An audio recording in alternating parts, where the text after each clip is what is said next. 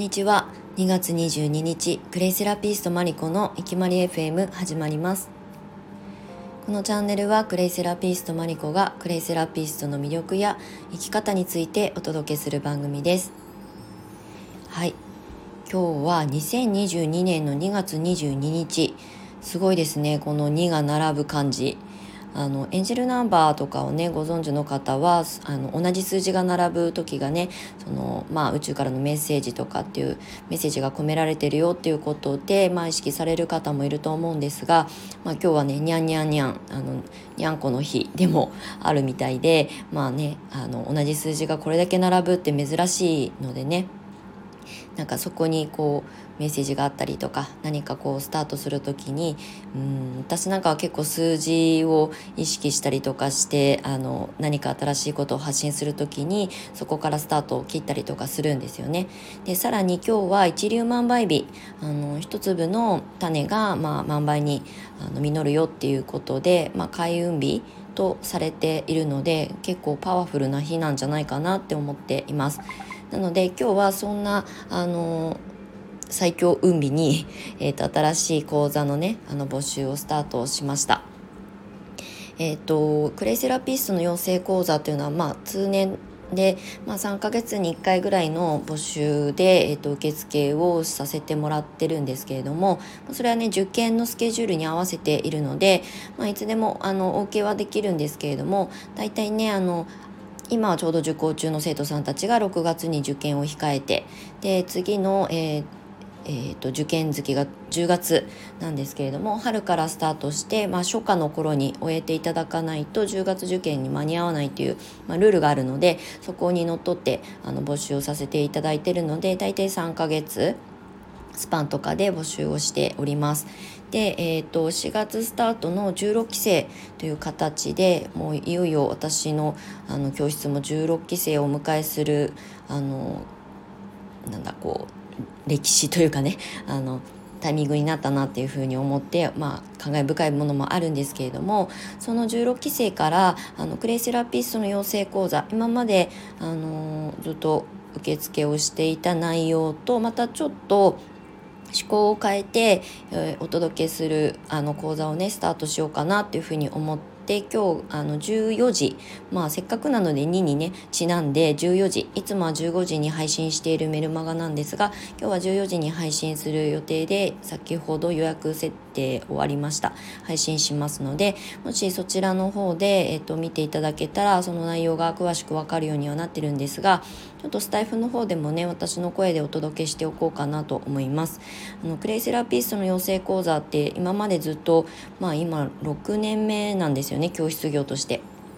で、えー、っと ICA 国際クレイセラピー協会という協会に所属して、まあ、そこのカリキュラムにのっとって、えー、っと講座を展開してきているんですけれども、まあ、クレイセラピーの理論、まあ、クレイのあれこれ歴史だったりとか、えー、っと鉱物学だったりミネラルのお話だったりあの自然療法、まあ、自分たちの体ってどうやったらあの健康でいられるのかみたいなところ結構多岐にわたる内容になってるんですよね。でさらにその ICA 国際クレイセラピー協会という協会が、まあ、独自にあのレシピを作った、まあ、いろんなあのクラフトの形ですね例えば私があのもう長年愛用しているクレイの歯磨き粉の手作りレシピだったり化粧水の手作りレシピだったりとか、まあ、いろいろあのたくさんの形をお勉強していただいてるんですけれども。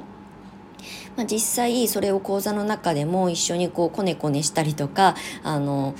えー、クレイパウダーを混ぜてファンデーション作ったりとかっていう、まあ、実技もあの織り交ぜてずっとやってきたんですね。であの、まあ、簡単なレシピ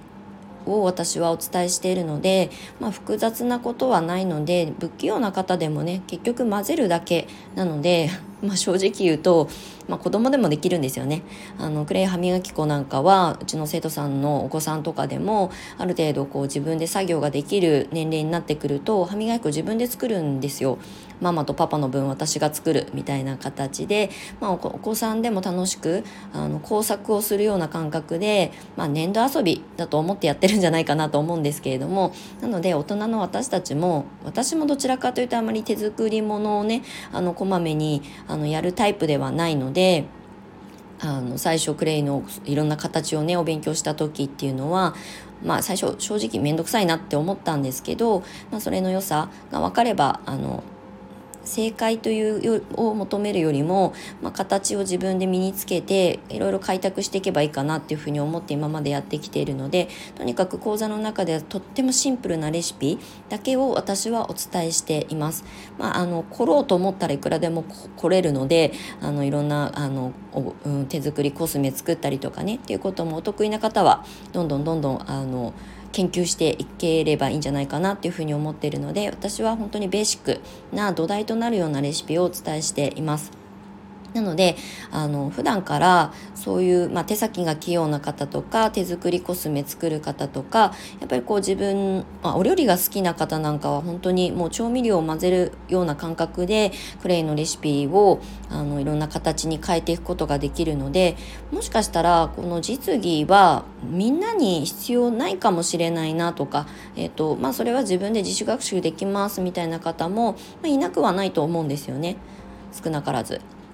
なので実技にあの割いていた時間を理論にあの費やして理論をメインとした、えー、っとセミコースっていう名前にしたんですけれどもクレイセラピスト養成講座の、まあ、実技と理論全部を今まで通り、えー、お伝えして学んでいただく講座コースをあのフルコース、まあ、なんかレストランみたいになっちゃってますがフルコース。で、えっと、理論だけあのオンラインに限定してるんですけれどもオンラインの講座で理論だけ学びたいという方に向けた、まあ、セミコース。実技はそのレシピに基づいてあの自分であの試行錯誤して作れますっていう方には、まあ、理論だけ。あと、まあ、ケーススタディなんかでね私が今まであの身につけてきた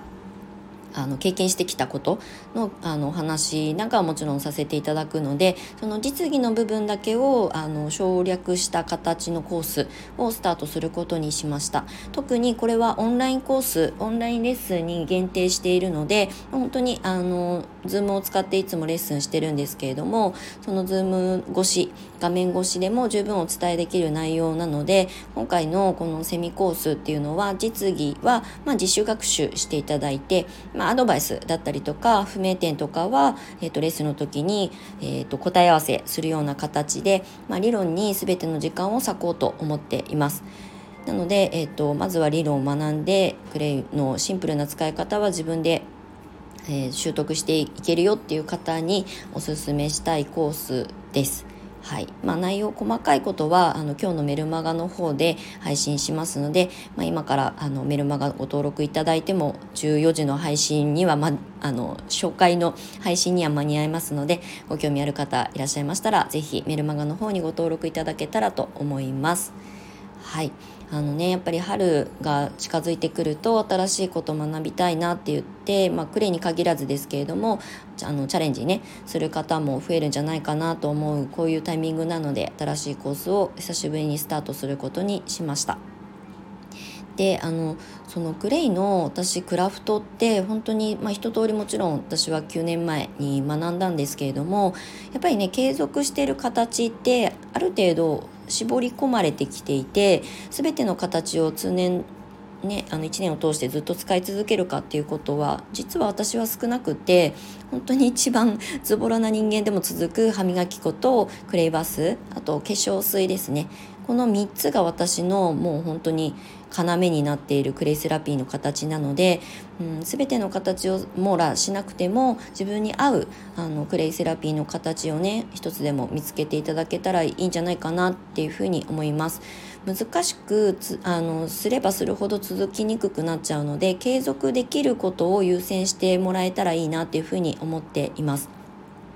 なので今回のクレイセラピスト養成講座セミコースでは一つでもその自分にあのピタッとはまるねクレイの形をあの模索してもらえたらいいなって一緒にあの模索できたらいいなっていうふうに思っておりますのでもしご興味ありましたら覗いていただけたらと思います。一般公開も今夜の22時には何かしら配信しようかな発信しようかなと思っておりますので、えー、それまでお待ちいただいても構いませんがあのもしメルマガの方もご興味あれば、えー、覗いてみてください。いうことで今日は午後からあのオンラインレッスンでクレイセラピストの養成講座の生徒さんの講座があるのでこれから準備に入りたいなと思います。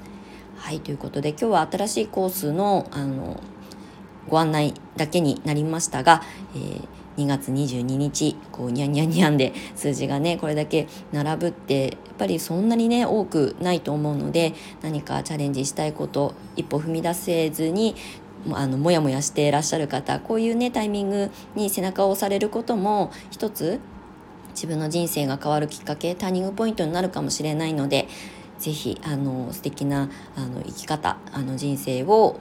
うんまあ、自分でね開拓していくその瞬間チャンスっていうのはそんなに訪れるものじゃないと思うのでこういった数字と力を借りたりとかねその季節の節目の力を借りたり暦の力を借りたりっていうので、まあ、寄り添ってあの生きていけると多分ね本当に人生が好転するっていうと大げさに聞こえるかもしれないんですが本当にねどんどん加速していくと思います。躊躇してるとねどんどんそこにその躊躇してるエネルギーが私はよどむと思っているので気になることはもうスパンスパンスパンと あの進めていくのが、まあ、好転させるコツかなっていうふうに思います。はいということで最後はあのちょっとヨタ話みたいになりましたが最後までお付き合いいただきましてありがとうございました。マリコでした。